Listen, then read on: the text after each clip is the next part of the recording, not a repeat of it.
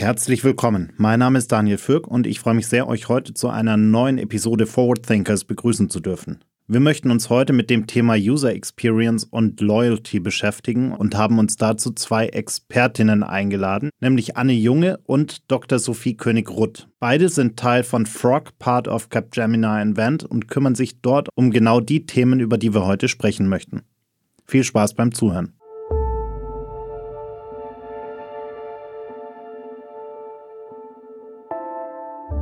In an ever changing world, we need to keep track of what will be next. Forward Thinkers is your 48 Forward podcast to discover the future.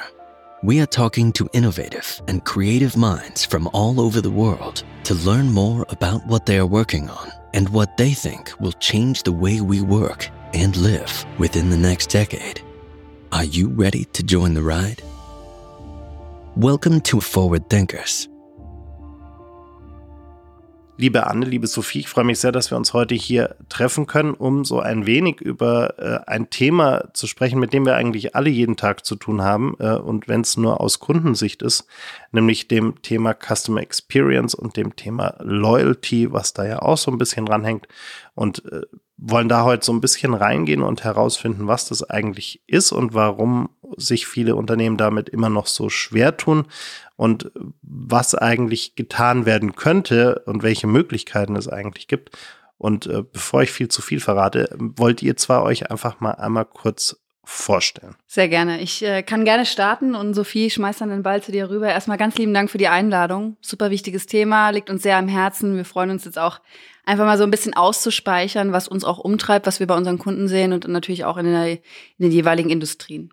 Ähm, ich bin die Anne, ich bin seit sieben, knapp über sieben Jahren bei Capgemini Invent, äh, beziehungsweise Frog, Part of Capgemini Invent und verantworte den Bereich Customer Transformation, der sich industrieübergreifend um Themen kümmert wie Customer Experience Management und Strategie, CRM, Kundenservice, Direct to Consumer, vielleicht schon mal gehört, Richtung Direktvertrieb und das Thema Loyalität. Ich bin projektseitig meistens im Automotive-Bereich unterwegs, ähm, habe aber so die ein oder andere Passion auch für andere Industrien und äh, bin Expertin vor allem für die Themen CX und äh, D2C. Sehr gut, dann mache ich direkt mal weiter. Hallo, ich bin Sophie. Ich freue mich mindestens genauso wie die Anne heute hier zu sein. Und ähm, genau, bin im Grunde genommen Teil von Annes Team. Nicht ganz so lange dabei, seit fünf Jahren, hatte jetzt gerade fünfjähriges Jubiläum und bin im Grunde genommen innerhalb des Bereichs, den die Anne gerade schon skizziert hat, für, ja, für ein Team verantwortlich, die sich hauptsächlich mit der Handels- und Konsumgüterbranche beschäftigt und eben alles rund um die Verbesserung des Kundenerlebnisses. Bestenfalls natürlich irgendwie immer mit einem digitalen Touch. Wie gesagt, hauptsächlich Handel- und Konsumgüterindustrie, aber mache auch gerne mal einen Ausflug in andere Industrien, weil ich es einfach auch super spannend finde, Erkenntnisse von einer Industrie in die andere irgendwie zu äh, übertragen. Und ähm, genau, mein absolutes Lieblingsthema, deswegen darf ich auch heute hier sein, ist das Thema Loyalty. Ich beschäftige mich auch privater sehr gerne mit, ähm, dass ich mir tatsächlich dann auch mal so angucke, wie wird denn Loyalität tatsächlich in Unternehmen, wo ich Endkundin bin, entsprechend äh, gefördert. Das Ganze auch eben nachhaltig dann bei den Kunden tatsächlich zu verankern. Ähm, das ist ein Thema, was meine große Leidenschaft ist und wo ich mich freue, dass wir darüber heute sprechen. Jetzt werden wahrscheinlich die meisten Zuhörer äh, denken Loyalty, ah ja, stimmt, ich habe ja ganz viele solche Treuekarten und Punktekarten und genau überhaupt irgendwelche ja. Karten.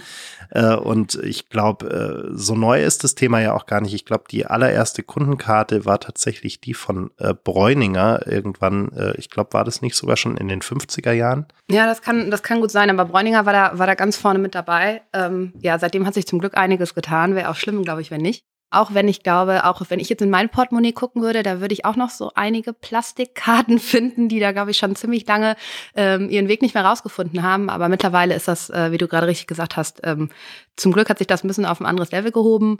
Auch so, ich will nicht sagen, es gab ja früher auch so Stempelkarten, wo man dann wirklich so Weiß gibt's jetzt noch? Ja, gibt's jetzt noch so bei so Bäckereien, Bäckereien oder ja. Cafés oder sowas. Kriegst dann irgendwann den, den elften Kaffee for free nach zehn Stempeln. Aber ich sag mal, das äh, Thema hat sich dann doch in den letzten Jahren extrem professionalisiert.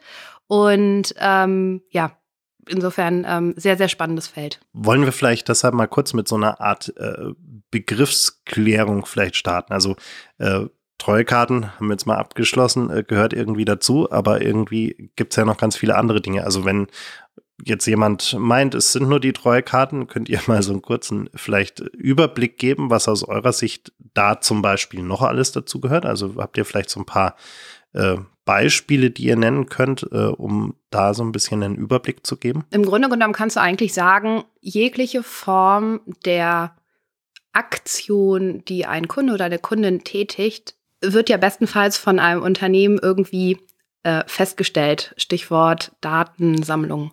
Und bestenfalls werden ja all diese Aktivitäten eines Kunden, einer Kundin entsprechend genutzt, um besser zu verstehen, was möchte eigentlich ähm, mein Kunde, meine Kundin haben. Jetzt mal losgelöst von so einem Kundenbindungsprogramm, es wird ja auch immer direkt von Programmen, also irgendwie wahnsinnig groß gesprochen, hast du ja die Möglichkeit heutzutage als Unternehmen mit einem, ich sag mal, vernünftigen CRM-System äh, einfach nachzuvollziehen, äh, Stichwort Customer Experience, Customer Journey. Wie hat sich mein Kunde, meine Kundin im, in der Journey wo, wie verhalten?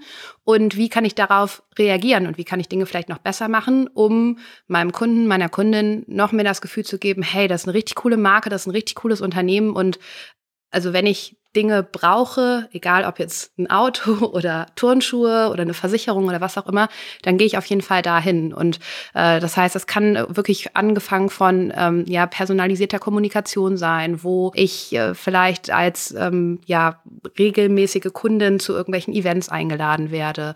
Ähm, das kann sein, dass ich die Möglichkeit habe, frühzeitig auf ja Produkte zugreifen zu können, die vielleicht limitiert sind. Ähm, das kann aber auch so weit gehen, dass ich dabei helfen kann, Produkte mitzuentwickeln, äh, ja, da meinen mein, mein Geschmack quasi mitteilen kann. Also ich will nicht sagen, dem sind eigentlich keine Grenzen gesetzt, losgelöst von ich sammle Punkte, weil ich was gekauft habe und das wird dann irgendwie umgerechnet und die kann ich dann wieder einlösen. Das ist irgendwie ganz nett, aber das ist halt irgendwie, das ist die Basis. Aber da, damit gewinnst du halt keinen Blumentopf. Ich glaube, was Unternehmen verstehen sollten, und das sehen wir jetzt auch sehr viel, egal in welche Industrie man schaut, ist, dass viele Wege nach Rom führen. Und dass es nicht nur die, den einen Weg gibt, eine Loyalität zu, aufzubauen mit Kunden, also diese Kundenbindung herzustellen, sondern man kann jetzt über ein ganzheitliches Programm kommen, wenn man viel Zeit und oder Zeit und Muße hat, wirklich mal auf dem weißen Blatt Papier zu starten und zu sagen, wie soll denn eigentlich die Kundenbindung in allen meinen Produkten und, und Services aussehen? Mit welcher Stimme möchte ich denn den Kunden auch abholen?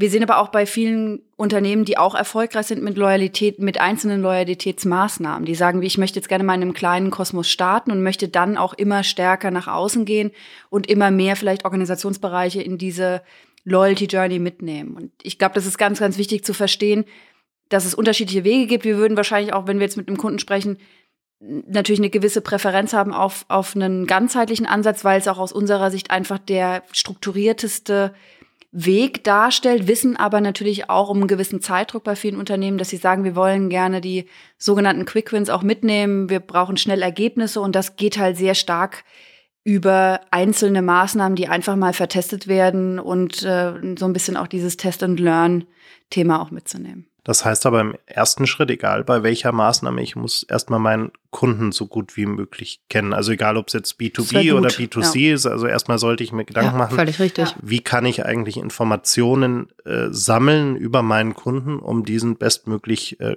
kennenzulernen. Das heißt, ich würde wahrscheinlich erstmal damit anfangen, mir alle Kundenkontaktpunkte, die ich irgendwie habe, anzuschauen und zu überlegen, äh, wo kann ich da optimieren, wo kann ich äh, Informationen abfragen, wo kann ich äh, Details abfragen, äh, die mir dabei helfen, quasi ein möglichst gutes Profil von meinem Kunden zu machen, oder? Völlig richtig. Und ich glaube, dass dir zunächst viele Unternehmen sagen, ah, klar, ich weiß auch, was mein Kunde möchte, aber wenn du dann anfängst, da so ein bisschen zu bohren und zu sagen, okay, du hast gerade gesagt, möglichst viele ja, Kontaktpunkte mit dem Kunden irgendwie zu identifizieren, ähm, wenn man da ein bisschen genauer schaut, ist dann doch das Wissen recht oberflächlich und oft glauben Unternehmen zu wissen, was die Kunden wollen.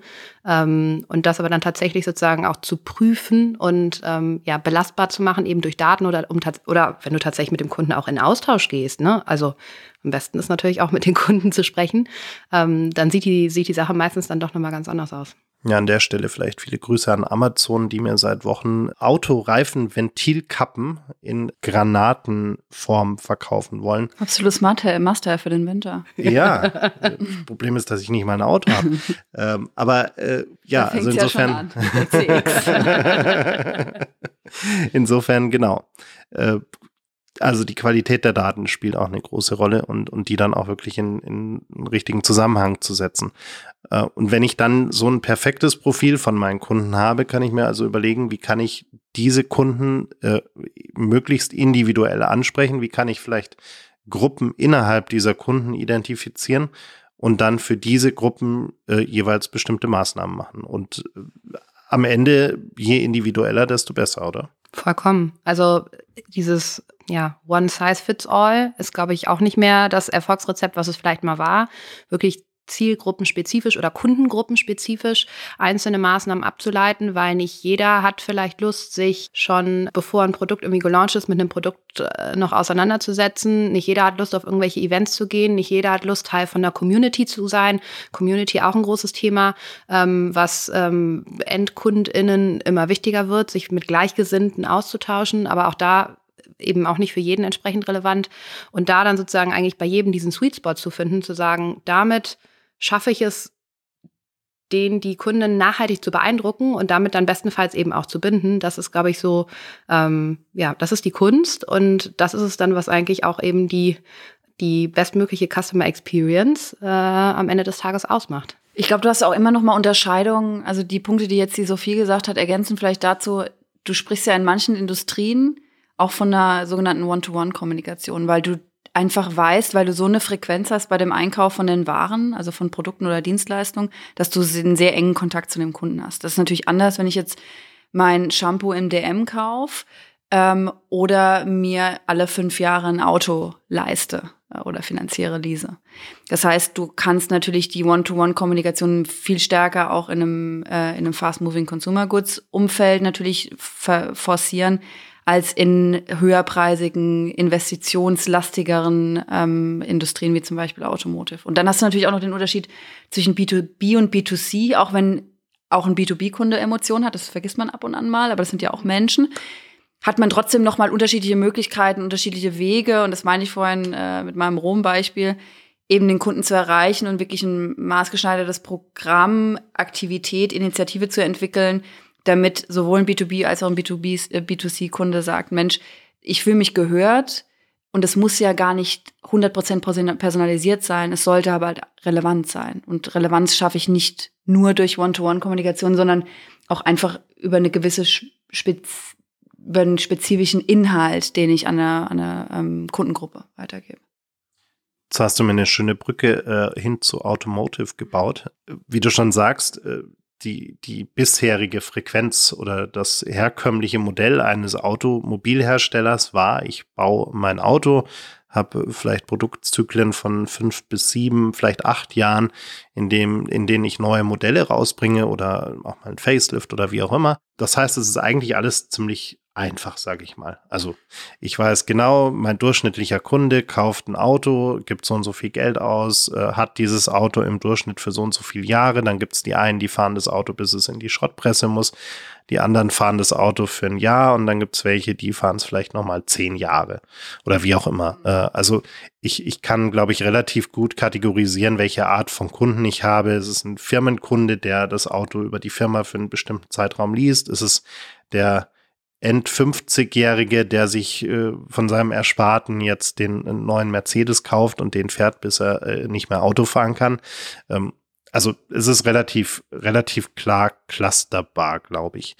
Ähm, aber es ändert sich ja. Also äh, das Geschäftsmodell der Automobilhersteller, auch wenn es viele vielleicht noch immer nicht glauben wollen, bewegt sich ja so ein Stück weit zumindest mal in den nächsten Jahren äh, immer weiter weg davon, dass ich einfach nur ein Auto verkaufe, sondern äh, also selbst beim einfach nur Auto verkaufen ist es ja nicht mehr nur das Auto, sondern ich verkaufe noch irgendwelche digitalen Services dazu. Ich verkaufe noch irgendwelche Subscription-Modelle dazu für irgendwelche Funktionen. Äh, habe vielleicht wie bei Tesla auch noch die Möglichkeit, irgendwelche Funktionen nachträglich freizuschalten, äh, die ich dann mir dazu buchen kann. Also ich habe da schon mal eine höhere Komplexität als früher. Und auf der anderen Seite ändert sich das Geschäftsmodell an sich ja in absehbarer Zeit weg von ich kaufe mir ein Auto, stell's in die Garage und fahre damit dreimal die Woche hin zu ich brauche eine Mobilitätslösung, die immer hoch verfügbar ist und meinem jeweiligen ja, tagesaktuellen Anspruch genügt.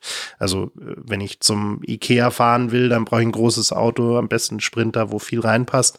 Wenn ich in Urlaub fahren will, irgendwie in den Süden, dann will ich vielleicht ein Cabrio haben. Äh, oder aber wenn ich nur ins Büro fahre, vielleicht brauche ich gar keinen Individualverkehr, sondern nehme eher eine Carpooling-Lösung, äh, die aber vielleicht immer noch komfortabler ist, als mich in den Bus zu setzen mit 100 anderen Leuten. Also insofern steigt die Komplexität da ja wahnsinnig an. Ähm, und, und gerade die Automobilhersteller, wenn sie noch eine Relevanz haben wollen, äh, bis auf sehr nischige Ausnahmeprodukte, müssen diesen Weg ja irgendwie mitgehen. Ähm, das heißt, die müssen jetzt erstmal anfangen, diese ganzen Informationen auch zu sammeln, oder?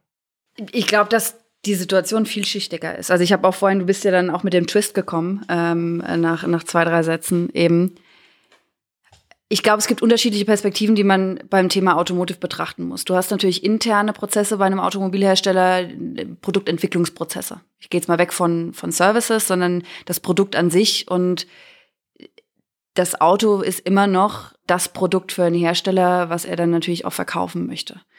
Und Produktentwicklungszyklen haben eine gewisse, eine gewisse Dauer. Und das, was, glaube ich, jetzt geschafft werden muss, wo wir auch schon den einen oder anderen Hersteller dabei begleiten, ist halt in dem Entwicklungsprozess dieses Produktes schon relativ früh die Kundenstimme mit einzufügen. Oft kommt die Kundenstimme beim Thema Marketing, Vertrieb. Und da ist aber aus unserer Sicht das Kind schon im Brunnen gefallen. Das heißt, das Produkt ist schon da. Ich kann an gewissen Features was verändern.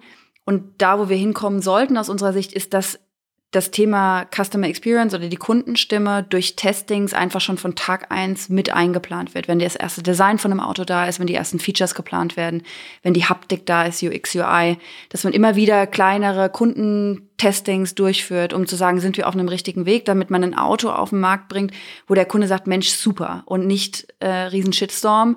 Warum ist der Button jetzt links und nicht mehr rechts? Wer hat denn bitte das entschieden? Das ist, das geht überhaupt nicht für die UX, UI für mich. Und da sieht man, da gibt es viele Beispiele, wo, glaube ich, der Kunde nicht wirklich gehört worden ist und wo man erst in der Qualitätssicherung gemerkt hat, dass eigentlich die Kundenstimme hätte wesentlich früher eingebunden werden sollen. Das merken wir auf der einen Seite. Auf der anderen Seite für Deutschland, ich meine, Corona hat viel geändert. Wir waren vorher so ein bisschen auf so einer Sharing, Peer-to-Peer-Welle während Corona ist sehr viele wieder Richtung Individualmobilität gegangen. Ich glaube auch, dass es weiterhin gerade für uns in Deutschland ein großes Thema sein wird, dass wir einfach, das hat auch was mit Image und mit Prestige zu tun, dass man ähm, gerade für gewisse Altersgruppen, dass da einfach noch eine Individualmobilität da sein sollte, in dem Sinne Besitz oder Eigentum. Aber ich gebe dir vollkommen recht, wenn man sich jetzt andere Zielgruppen anschaut, gerade ähm, die jüngeren Zielgruppen, äh, 30 äh, und jünger, die sind auf ihrer Mobilität wesentlich individueller unterwegs. Die wohnen vielleicht nicht in einem Vorort, die sind Studenten oder die arbeiten mitten in der Stadt. Ähm, denen ist dieses Thema, ich brauche ein SUV, wenn ich in die Alpen fahre und äh, wenn ich in Surfurlaub nach Portugal äh, irgendwie einen Roadtrip mache, dann brauche ich halt irgendwie nochmal einen, einen Bus zum Beispiel. Ich glaube, es muss klar sein, dass du als Hersteller ein Ökosystem aufbauen musst. Und das muss kundenzentriert sein. Und in diesem Ökosystem hast du dich als Hersteller, mit den Produkten und Services, die du anbietest. Du hast aber auch noch weitere Partner, die du mit reinnimmst. Ähm, und die, damit du in dem Sinne verschiedene Lebenswelten, die wir alle haben, ob das Arbeit ist, ob das Privatleben ist, ob das äh, Entertainment ist, ne, Gaming ist ein Riesenthema, ob das Health ist, ne, also zu schauen, wo möchte ich als Hersteller stattfinden für meinen Kunden und was möchte ich eigentlich in diesem Ökosystem an Partnern und an eigenen Produkten und Dienstleistungen anbieten. Und ich glaube, dass du dann in, über diese Individualität kommen kannst und dann halt sagst, du hast unterschiedliche Geschäftsmodelle, du hast äh, das Modell zu sagen, ich habe jetzt neben Leasing, Finanzierung noch das Thema Subscription.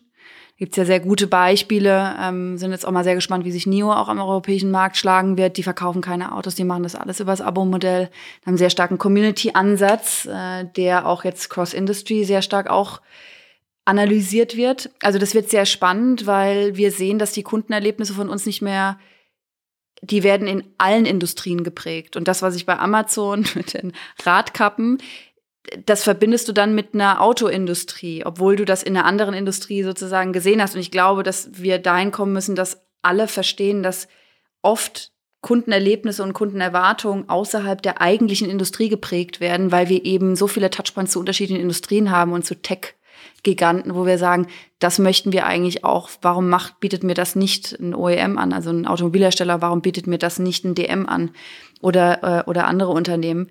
Weil ich es eben gewöhnt bin bei anderen Industrien. Und ich ziehe da ja keinen Vergleich in dem, sondern ich sage, ich hätte gerne eine nahtlose, nahtloses Erlebnis, egal wo ich unterwegs bin, über welchen Kanal. Vielleicht noch mal kurz zu der zu der Kundenstimme zurück äh, und, und da ist äh, Automotive, glaube ich, ein gutes Beispiel. Äh, ich hatte eine äh, Diskussion zu dem Thema mit einem äh, chinesischen Autohersteller, sagen wir es mal so, äh, kürzlich und da ging es nämlich auch genau um dieses Thema.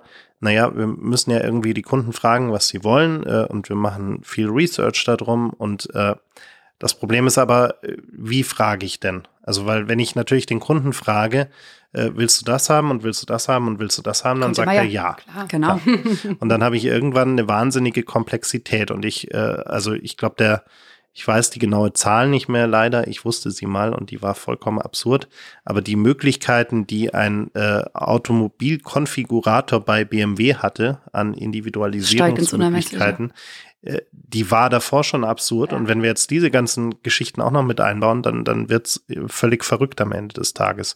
Ähm, also wo, wo ziehe ich denn da die Grenze, mhm. damit es irgendwie am Ende überhaupt noch handelbar ist, auch in der Produktion? Und genau das ist eine Beobachtung, also gut, dass du es ansprichst, die wir auch haben, gerade im Volumensegment, ziehen Automobilhersteller eher den Weg vor zu sagen, ich nehme Komplexität raus aus dem Prozess, weil Konfiguration ist, glaube ich, einer der größten Pains innerhalb der, der Kaufphase oder der ähm, Vorkaufsphase, weil ich unterschiedliche Optionen an, also ich baue Abhängigkeiten auf. Wenn Sie das Entertainment-System so holen, können Sie aber gefühlt nicht die Radkappen mit äh, ähm, in der und der Form haben. Das heißt, ich baue einen wahnsinnig großen Abhängigkeitsbaum auf, den kein Kunde so wirklich in seinem Erlebnis haben möchte. Und was da, glaube ich, wichtig ist, wir sehen aber auch bei Luxus- und bei Premium-Herstellern, dass es nicht automatisch bedeutet, wenn ich Komplexität aus diesem, aus diesem Konfigurationsprozess rausnehme, dass ich Individualisierungsmöglichkeiten rauslasse. Nur man sieht ja anhand der Bestellung, dass es gewisse Dinge gibt, die sehr oft bestellt werden und es gibt gewisse Dinge, die sehr, sehr wenig bestellt werden. Und wenn ich da versuche zu sagen, ich kann in zehn Schritten, in fünf Schritten mein Auto konfigurieren und kaufen, das muss der Weg sein, weil das eine Erwartungshaltung ist, sowohl bei einem Premium-Kunden als auch bei einem Volumenkunden. Wir sehen, dass es dass Komplexität rausgenommen wird, ähm, weil eben das Produkt an sich komplexer wird, weil man natürlich neben der Hardware jetzt natürlich auch die Software hat, die ja auch gewünscht wird. Und die Integration von unterschiedlichen Softwarepartnern, ob man jetzt eine Alexa zum Beispiel im Auto hat oder ob man ein eigenes Operating System hat. Das sind alles Themen, mit denen man sich auseinandersetzt. Und wir hatten vorhin das Thema Ökosystem, also dieses Thema Make bei Partner ist ein ganz, ganz großes in der Automobilindustrie. Und ich bin mir auch sicher in anderen Industrien auch, weil ich muss nicht alles selbst machen. Es gibt schon wirklich gutes Zeug am Markt und einfach zu schauen, passt das zu mir als Marke, passt das zu meinen Kunden, um dann zu sagen, ich biete es im, im Ökosystem an, egal ob ich es selbst gemacht habe äh, oder jemand anders, äh, ist natürlich auch immer eine Datenfrage. Ne? Aber am Ende des Tages ist ja das Thema aus Endkundenperspektive gedacht, dem ist ja egal am Ende des Tages, von welchem Partner es kommt. Hauptsache, ich habe es irgendwie an einem Ort gebündelt ja, und kann quasi jetzt im Stichwort konfigurieren, kann mich das smooth durchklicken und äh, ob das jetzt am Ende vom Automobilhersteller kommt oder dem Partner, ist, glaube ich, sozusagen hüpf wie gesprungen. Aber die richtigen Partner zu haben, um eben genau das anzubieten, ähm, das anzubieten, was die Kunden, KundInnen wollen. Und ähm, ich kann jetzt nur ich habe vor einem Jahr ein Auto konfiguriert und zwar ehrlicherweise ein ziemlicher Pain. Ähm, und gerade das Thema Abhängigkeiten, von ja. dem du eben gesprochen hast, wo ich dachte, okay, das möchte ich gerne haben. Ach nee, dann müssen sie aber noch das Paket bitte buchen. Oder dann schließt sich das aus mit irgendwie was anderem. Also ich glaube, dass dann irgendwann auch einfach der Punkt erreicht, Stichwort Customer Experience, wo du sagst, nee, ganz ehrlich, irgendwie funktioniert ja alles so nicht, ich breche jetzt hier ab. Also weiß ich nicht, oder du sagst halt, hey, jetzt gucke ich doch mal noch mal bei einem anderen Automobilhersteller, weil ich eben vielleicht einer Marke gegenüber eben noch nicht so krass loyal bin, sage ich brauche halt irgendwie einen, einen, halbwegs großen Kombi, den finde ich bei BMW, den finde ich auch bei Audi, ist irgendwie alles schick. So, dann gucke ich mal da, vielleicht ist es da irgendwie ein bisschen einfacher und das wäre schon ziemlicher Flop. Ja. Mal ganz plump gefragt, wie, wie entsteht denn eigentlich Loyalität? Also, ähm, was sind denn die Faktoren, die da eine Rolle spielen? Ist es dieses äh, Verstanden, dieses Gefühl, verstanden zu werden? Ist es äh, möglichst individuelle, sind es möglichst individuelle Touchpoints, Kommunikationsmomente, äh, äh, in denen ich mich äh, persönlich wahrgenommen fühle? ähm, das sind individuelle Angebote, die ich bekomme, die äh, möglichst perfekt auf mich zugeschnitten sind. Also wie, wie baue ich denn diese Loyalität überhaupt auf? Also ich glaube, es ist, ähm, es ist eine Kombination aus einigen der Themen, die du gerade schon genannt hast. Also ich glaube, im Kontext Loyalität muss man immer einmal die rationale und die emotionale Komponente berücksichtigen. Also Rationalität im Sinne von ähm, bin ich oder kaufe ich mehr Dinge bei einem Unternehmen, habe ich da irgendwie einen Vorteil von. Also im Zweifel in der Regel einen monetären Vorteil. Ja, das ist die relativ rationale Komponente. Damit kann ich mir bis zu einem gewissen Grad Loyalität, ich nenne das jetzt mal eher kaufen. Das ist aber eben nicht nachhaltig und ähm, in dem Moment, wo ich das woan feststelle, dass ich das woanders gleichermaßen gut kann, springe ich als Kunde vielleicht dann auch ganz schnell nochmal woanders hin. Gleichermaßen hast du dann eben diese emotionale Komponente, wo ähm, zum Beispiel eben durchaus reinspielt, wie gut fühle ich mich verstanden. Ähm, da muss man aber auch, glaube ich, so ein bisschen aufpassen, weil es dann auch irgendwann Stichwort wie viel weiß die Marke des Unternehmens über mich, ähm, dass man da so ein bisschen auch abwägen muss, ähm, dass der eine oder andere Kunde, Kundin sich auch manchmal ein bisschen ertappt fühlt, so nach dem Motto, oh krass, Stichwort gläserner Kunde, so viel wissen über mich. Also da ist auch die Frage als Unternehmen, wie viel von dem, was ich weiß, gebe ich dann tatsächlich preis, ohne, ähm, ohne mein, meine Kunden, meinen Kunden entsprechend zu verschrecken. Ähm, und ähm, aber auch das Thema Werte, ja. Also welche Werte vermittelt ein Unternehmen, eine Marke und stimmt das mit meinen persönlichen Werten überein? Ist das was, wo ich sage, hey cool, die setzen sich für ein bestimmtes Thema ein? Unabhängig davon, dass sie natürlich umsatzgetrieben sind und Profit machen wollen und so weiter und so fort. Aber das Thema Nachhaltigkeit ist ihnen wichtig. Und so schwierig das auch, keine Ahnung, äh, ist in der einen oder anderen Branche, das sozusagen auch tatsächlich gut umzusetzen, ähm, die tun da was für. Und ähm, ich als Kunde, Kundin kann mich da vielleicht sogar irgendwie beteiligen und kann da ein Teil von sein und habe, während ich konsumiere, in Anführungsstrichen, ähm, leiste ich auch noch irgendwie einen Beitrag. Ähm, auch das kann was sein, womit ich als Unternehmen sozusagen Kunden äh, loyalisieren kann. Ich kann Kunden auch damit äh, loyalisieren oder Loyalität herstellen, indem ich ihnen Dinge über Produkte, Services, die Herstellung von, von, von Dingen was beibringe. Stichwort ähm, ja, Education oder bestenfalls dann noch Edutainment, also Kombination aus Entertainment und äh, Education. Ähm, also da tatsächlich auch was mitzugeben, dass äh, Kunden sagen, ach Mensch, wenn ich mich irgendwie mehr mit der Marke beschäftige, da nehme ich was für mich mit. Ich, ich verstehe, ich verstehe mehr als vorher. Jetzt sind mir manche Dinge vielleicht auch über die Marke klarer oder warum ein Produkt so ist, wie es ist oder warum Dinge die ich mir vielleicht wünschen würde, so nicht funktionieren. Und ähm, ich sag mal, ich glaube, die Kunst ist es dann, diese emotionalen und die ähm, und die rationalen ähm, Komponenten sozusagen bestmöglich miteinander zu verheiraten, da so ein bisschen die Waage zu finden und ähm, ja, da dann sozusagen das perfekte Rezept in Anführungsstrichen äh, herzustellen. Und Individualität spielt da sicherlich natürlich auch mit rein, weil das wiederum auch diese emotionale Komponente natürlich entsprechend, ähm, entsprechend befeuert. Ähm, aber wie gesagt, ich glaube, einzeln reicht das alles nicht, sondern das ist sozusagen die Kombination aus den Dingen. Vielleicht ergänzend dazu ähm, zwei, drei Sachen. Ein Punkt ganz wichtig, also diese Brücke schlagen zwischen rationalen Gründen und da gehört unter anderem auch eine Produkt- und Servicequalität dazu. Also wie gut ist das Produkt? Geht mir das kaputt nach zwei Jahren oder nach zwei Wochen? Ärgert mich das, weil ich einen gewissen Preis gezahlt habe? Da kommt natürlich dann wieder diese emotionale Geschichte mit dazu. Habe ich eine Community, wo ich, äh, und das wissen wir alle selbst, wenn wir verärgert sind, tendieren wir eher dazu, da mal an die Tasten zu hauen und bei Amazon eine ähm, Bewertung zu schreiben, als wenn ich super happy bin und sage, Mensch, ich bin so schon seit 15 Jahren XY-Käufer. Das ist ein ganz, ganz wichtiges Thema. Du hast vorhin, da möchte ich ganz kurz drauf zurückkommen, weil das ein ganz gutes Beispiel ist. Ähm, du hast die Möglichkeit bei dem Thema Lo Loyalität unterschiedliche Dinge zu vereinen. Und das sehen wir gerade auch zum Beispiel in der Automobilindustrie. Ich weiß, dass das Thema Loyalty ist, ist ein Riesenthema für Konsumgüterunternehmen, Fashion-Unternehmen seit Jahren es gibt jetzt, eine Autoindustrie hat das immer so recht stiefmütterlich behandelt, immer mal angeschaut, mal geguckt, aber diese Touchpoints, von denen wir vorhin gesprochen haben, die sind ja nicht so regelmäßig. Was wir jetzt aber sehen, gerade bei dem Thema Nachhaltigkeit, ist ja auch ein gewisser Erziehungseffekt, den du auch gesagt hast. Zu sagen, du gehst über Gamification-Elemente, hast eine App für zum Beispiel ein Elektrofahrzeug oder deine Elektrofahrzeuge und erziehst die Leute, indem du sie dafür belohnst, dass sie nachhaltig fahren, dass sie sich nachhaltig verhalten, dass sie ähm, die Community nutzen, um ihre Erfolge zu teilen.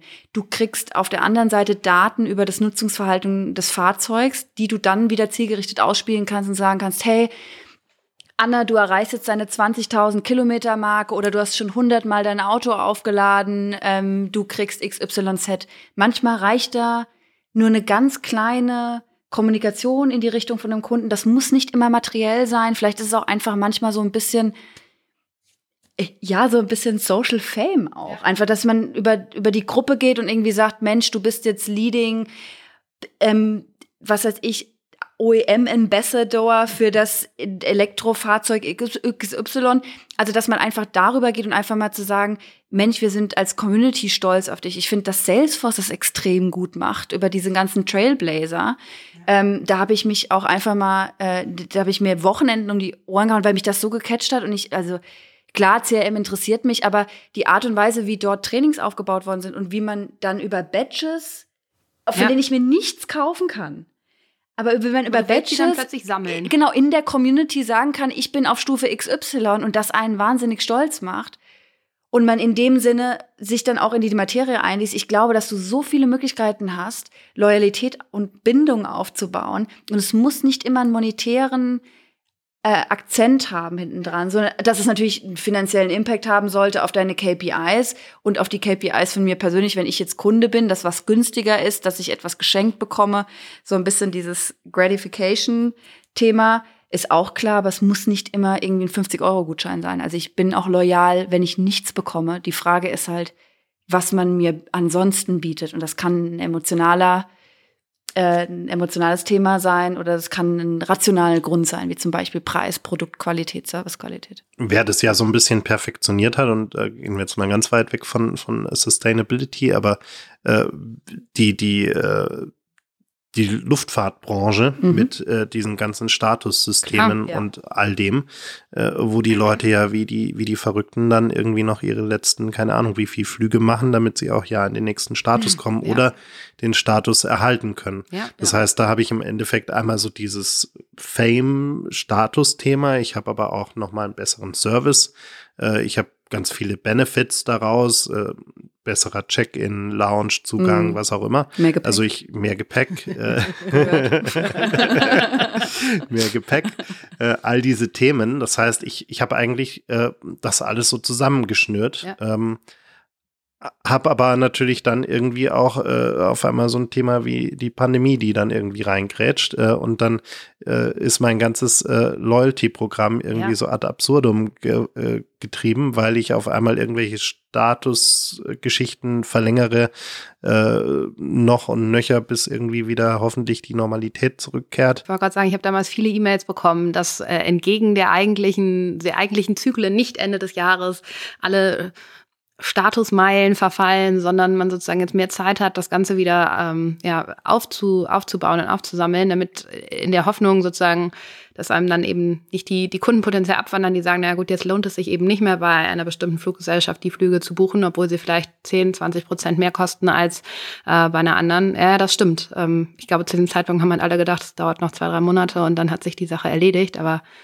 das kann ja aus wirklich ganz unterschiedlichen Zielgruppen kommen. Es können diese Frequent Traveler sein, die sagen, okay, ich muss wegen meinem Job irgendwie. Dann haben sie vielleicht irgendwie, sind sie 20 Jahre irgendwie viel gereist oder sowas, auch privat und haben dann so einen Status bekommen. Ich fand es gut, dass das gemacht worden ist, weil ich bin jetzt äh, kein äh, Frequent äh, ähm, Traveler in dem Sinne, dass ich super viel fliege, ähm, weil das Thema Nachhaltigkeit auch bei uns ein riesengroßes Thema ist. Aber ich bin zum Beispiel immer in der gleichen Hotelkette wenn ich reise mit der Bahn, natürlich. Und Fahrrad. Mir hat das mit was auch sonst, ähm, wenn ich nicht mit dem Fahrrad unterwegs bin für 400 Kilometer. Hast, ja. genau. Aber was ich damit sagen will, ist, ich finde das gut, weil es mich an diese Hotelmarke total gebunden hat. Und ich gesagt habe, Mensch, super. Und als wir dann wieder reisen durften, und ich mache das auch privat, ich bin auch privat in dieser, äh, in, in dieser Hotelkette, dass ich irgendwie gesagt habe, Mensch, ich finde es so schön, dass ich das halt weiterhin diesen Status haben durfte und ich, ich zahle auch darauf sozusagen weiterhin ein, ob das jetzt irgendwie geschäftlich ist oder ob das auch privat ist, sondern also ich bin sehr, sehr loyal und wenn ich 15, 15 Kilometer draußen bin aus der Stadt, versuche in dem Hotel zu sein, wenn das eine gute irgendwie Öffi-Anbindung hat. Und ich glaube, da musst du halt hinkommen, irgendwie als Marke zu sagen, ich verbinde mit dir sowohl rationale Faktoren, weil du einfach eine super Qualität hast im Erlebnis, als natürlich auch dieses Thema Emotion. Aber dazu vielleicht jetzt noch aus dem Nähkästchen geplaudert. Wir sind ja alle extra ähm, für den Podcast nach äh, München angereist und Anne und ich hatten uns im Vorfeld kurz geschlossen, in welches Hotel es denn geht. Und Anne sagte, ja gut, das ist ja völlig klar. Also ich mache hier keine Werbung, aber ich gehe immer in die und die Hotelkette. Ähm, das ist total super. Ich kriege da nämlich auch meine Punkte und daraufhin habe ich dann gesagt, ich bin bei der Marke noch nicht so loyal, kann aber noch kommen jetzt. Ich habe hier den Brand Ambassador neben mir sitzen, habe ich gesagt, na gut, okay, alles klar. Und dann ähm, habe ich heute Morgen noch mit einer Kollegin ähm, mich kurz ausgetauscht ausgetauscht, die auch bei uns im Team ist, die dann sagte, ach, du bist auch in München, cool, in welchem Hotel bist du? Und dann sag ich da und da, ja, mh, bin ich auch. Anne meinte, es ist gut. So, dementsprechend Siehst du, das, das ist dieser Multiplikatoreffekt. Ja, also nicht, dass die Leute da bitte jetzt drin sein, äh, ihre Nächte buchen sollen, weil ich das sag, aber das ist Nein. dieses, die, du hast auch diese, die, ich will nicht sagen. Du bist ein Brand Ambassador an der Stelle. Äh, voll. Kleinen, aber trotzdem. Ich glaube, dass du halt super stark auch Word of Mouse nutzen kannst bei, beim Thema Kundenbindung und auch über Community vielleicht auch irgendwie sagst, du hast so zwei, drei Leute, die halt starke ähm, Advokaten sind für diese Marke, die sich wahnsinnig gut auskennen. Das kannst du ja auch dann über eine Like-Funktion machen. Wenn die Leute irgendwie 25.000 Beiträge schon kommentiert haben, dann glaubst du denen auch, wenn die was reinschreiben.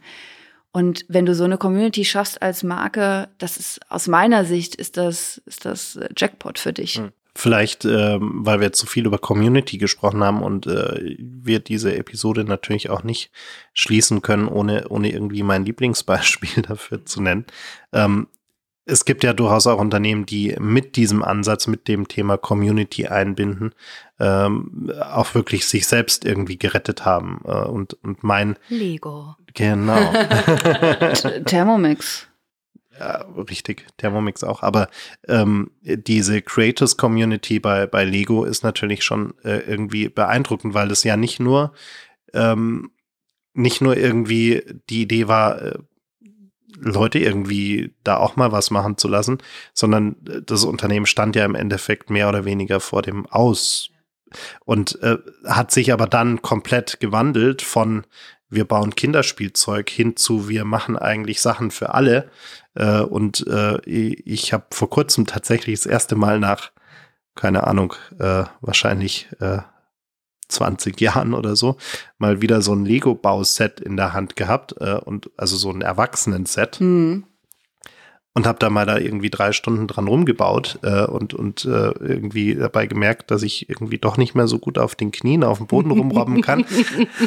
aber es echt entspannend ist äh, mhm. und, und irgendwie ganz cool ist. Also was ich aber damit sagen will, das Geschäftsmodell hat sich durch diesen Ansatz ja auch komplett geändert. Die Zielgruppen haben sich komplett geändert. Ähm, und, es gab doch sogar eine TV-Show. Lego Mania. Mhm. Ähm, mhm. Zur, zur Primetime, ja. Äh, zur Primetime irgendwie, wo, also es war, ich habe da nur kurz reingeschaltet, aber ich war völlig, völlig, völlig verwirrt, was mit diesen Lego-Steinen überhaupt alles passieren kann. Und da stehen gestandene Frauen und Männer, die, ähm, ich will nicht sagen, sich da wirklich die Stunden und im Vorfeld wahrscheinlich Wochen, Monate um die Ohren hauen, um zu überlegen, zu welchem Motto sie jetzt irgendwie was bauen. Ähm, das ist, äh, die Marke ist völlig neu aufgeladen. Also. Genau. Ja. Und das Unternehmen steht heute besser da denn je. Haben hier übrigens in München in der Fußgängerzone gerade irgendwie einen riesigen Flagship-Store eröffnet. Ähm, mit riesigen Schlangen bei der Eröffnung. Ja. Äh, die Bilder gesehen. Ähm, also ich kann damit auch im Endeffekt mein Unternehmen komplett transformieren ja. in eine ganz neue ja. Richtung rein ja. äh, und mir überlegen, was, was kann ich denn eigentlich tun? Äh, was, was, aber, aber wie mache ich das denn? Also ich muss mir ja eigentlich anschauen, welchen Mehrwert kann meine, also wie sieht meine Community aus? Damit wären wir wieder beim Anfang. Äh, also und wie kann ich sie erweitern? Und wie kann ich sie erweitern und was kann ich, was kann die mir aber auch geben? Mhm. Also welchen Input kann ich von denen bekommen? Also BMW wird jetzt nicht auf die Idee kommen, die Community zu fragen, wie man einen besseren Motor bauen kann. Aber BMW kommt vielleicht auf die Idee zu fragen, hey, ähm, Connect-Dienste zum Welche Beispiel. Funktionen braucht ja. ihr denn ja. irgendwie? Äh, was ja. ist euch eigentlich wichtig? Also da auch mal irgendwie so, so ein bisschen äh, über den Tellerrand hinauszuschauen äh, und sich zu überlegen, welches Wissen haben denn eigentlich die Nutzer äh, oder die Konsumenten meiner Produkte über die Produkte oder über die Umgebung meiner Produkte sozusagen, um die Nutzungsumgebung meiner Produkte und was kann ich daraus äh, eigentlich mir rausziehen? Neue Produkte, neue Ideen, Verbesserungen, Optimierungen für bestehende Produkte, oder? Also eigentlich macht das ja für jedes Unternehmen irgendwie Sinn. Vollkommen. Und ich glaube, du kannst ja auch noch einen Schritt weiter gehen. Du kannst einmal so weit gehen und sagen, okay, wie, wie kann ich potenziell meine Community noch erweitern oder das Wissen meiner bestehenden Community nutzen, um mich selber noch besser aufzustellen. Aber du kannst ja auch wirklich noch sagen, du gehst als Unternehmen Partnerschaften ein, um andere Communities potenziell, die, die irgendwo schon existieren, abzugreifen und zu sagen, man, äh, man bringt das Adidas irgendwie. und Gucci. Zum Beispiel, ist jetzt persönlich mir hat das jetzt nicht so gefallen. das ist auch nicht gut, aber, aber, aber nein, genau, also so, genau in die Richtung. Ähm, North Face und Gucci. ja, oder ähm, Nike und Louis Vuitton. Ja, jetzt äh, hör mal hier, kommt ja Oder- richtig die Konsumgüterexpertin in dir raus an. Ich habe ein bisschen gelernt.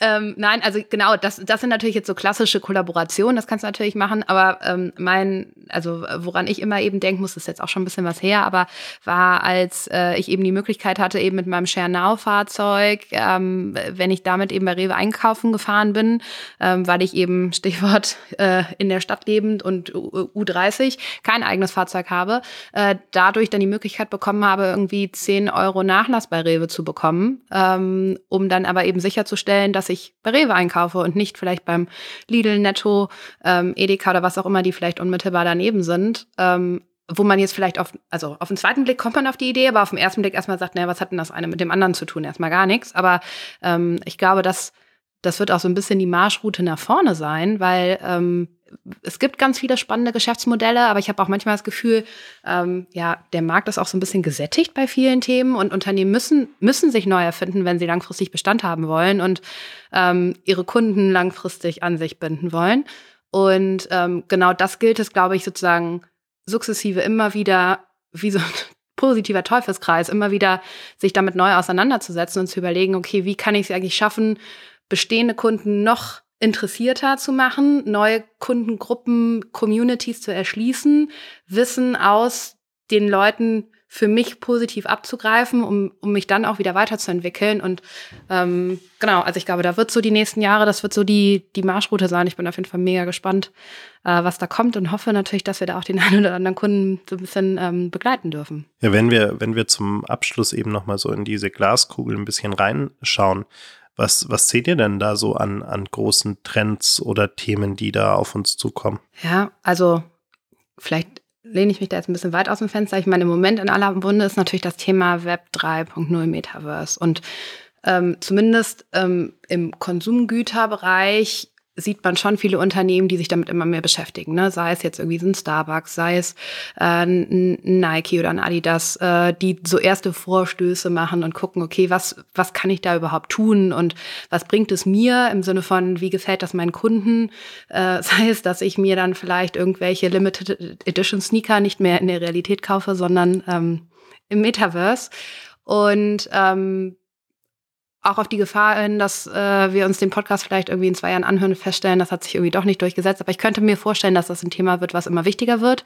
Und ähm, was sich auch eben insbesondere im Kontext Loyalität oder du sagtest gerade Badges am Anfang, Anne, oder Status, was ist, was du dann eben vielleicht nicht in der realen Welt, aber Metaverse, äh, Metaverse sehr gut ausleben kannst. Ähm, also das ist sozusagen, glaube ich, ein Thema, ähm, ja, und dann das andere Thema, was ich ja gerade schon angesprochen hatte, sozusagen Partnerschaften, Kooperationen, wirklich über einen Tellerrand hinauszuschauen eines Unternehmens, was sozusagen vielleicht der eigentliche, das eigentliche Skillset oder das eigentliche, der eigentliche USP ist und zu überlegen, wie kann ich mich mit anderen, ähm, mit anderen Marken, anderen Unternehmen zusammentun, um eigentlich meinen Kunden ein noch besseres Erlebnis oder noch besseres, größeres Ökosystem zu bieten. Und da eben dann vielleicht auch an Kombinationen zu denken, die jetzt auf den ersten Blick vielleicht noch nicht ganz so viel Sinn machen. Ähm, ich glaube, da können wir uns auf ein paar spannende Sachen freuen. Ich glaube, das ist jetzt aus dem Sinne kein, kein Trend. Ähm, das ist eher eine Herausforderung, glaube ich, mit denen viele Unternehmen gerade, ist dieses ganze Thema Hyperaktivität. Also zu sagen, jetzt muss ich ganz viel tun und muss auch in dem Sinne ganz kurz meinen Kunden überfordern mit Punkten, mit Events, ich glaube, so ein Ansatz muss graduell sein. Und da muss man auch einfach mal ein bisschen Mut zur Lücke in, in dem einen oder anderen Fall haben. Ähm, und vielleicht auch sagen, okay, macht für mich jetzt Metaverse, Web, äh, Web 3.0 Sinn? Oder macht es eben keinen Sinn zum Beispiel? Sind meine Zielgruppen dafür affin, ja oder nein? Ich war jetzt äh, zum Beispiel auf einem Event gewesen, wo Meta auch da war. Da war ich dann halt auf dem Mount Everest und habe halt äh, Zelt aufgebaut und, äh, und Kisten geschleppt das war für mich eine Experience, weil ich auch ein bisschen was gelernt habe, weil es so einen Edutainment-Charakter auch hatte. Also das heißt, dass Marken immer schauen müssen, okay, passt jetzt irgendwie oder springe ich jetzt nur auf diesen Zug auf, weil es halt alle machen. Also diesen, diesen gesellschaftlichen Druck, den du als Gruppe hast, haben ja auch viele Unternehmen innerhalb von einer Industrie oder von, von weiteren Industrien. Und da ist es, glaube ich, extrem wichtig, dass man zu manchen Dingen auch einfach mal bewusst Nein sagt und dass man äh, Technologien wie, und das sind in dem Sinne auch keine Trends wie künstliche Intelligenz, äh, das ganze Thema Big Data natürlich auch nutzt, weil Daten der Schlüssel sind, um den Kunden zu kennen. Ähm, und die, ich glaube, die Daten zu haben, ist kein Problem für viele, für viele Unternehmen, die Daten in Insights zu generieren, nämlich zu strukturieren und zu sagen, was sind denn jetzt die Daten, die ich für eine Sophie oder für eine Anne nutzen möchte? Ich glaube, das ist das, das Wichtige und das Entscheidende, wirklich zu sagen, ich gehe strukturiert vor danke euch beiden für die, für die vielen Einblicke in das Thema und äh, es bleibt auf jeden Fall spannend, denke ich. Und äh, spätestens in zwei Jahren müssen wir uns dann hier nochmal hinsetzen und schauen, wie das mit diesem Metaverse eigentlich ausgegangen ist. Ich bin wirklich gespannt. die Glaskugel Ich bin da ja noch sehr skeptisch, aber ja. äh, genau. Danke euch. Danke Wunderbar. dir. Dankeschön, hat Spaß gemacht. Thank you for listening. Did you enjoy the episode? Follow us on Spotify Apple Podcasts, or wherever you prefer listening to your favorite podcast shows. Forward Thinkers is a 48 Forward podcast produced in the 48 Forward studios in Munich.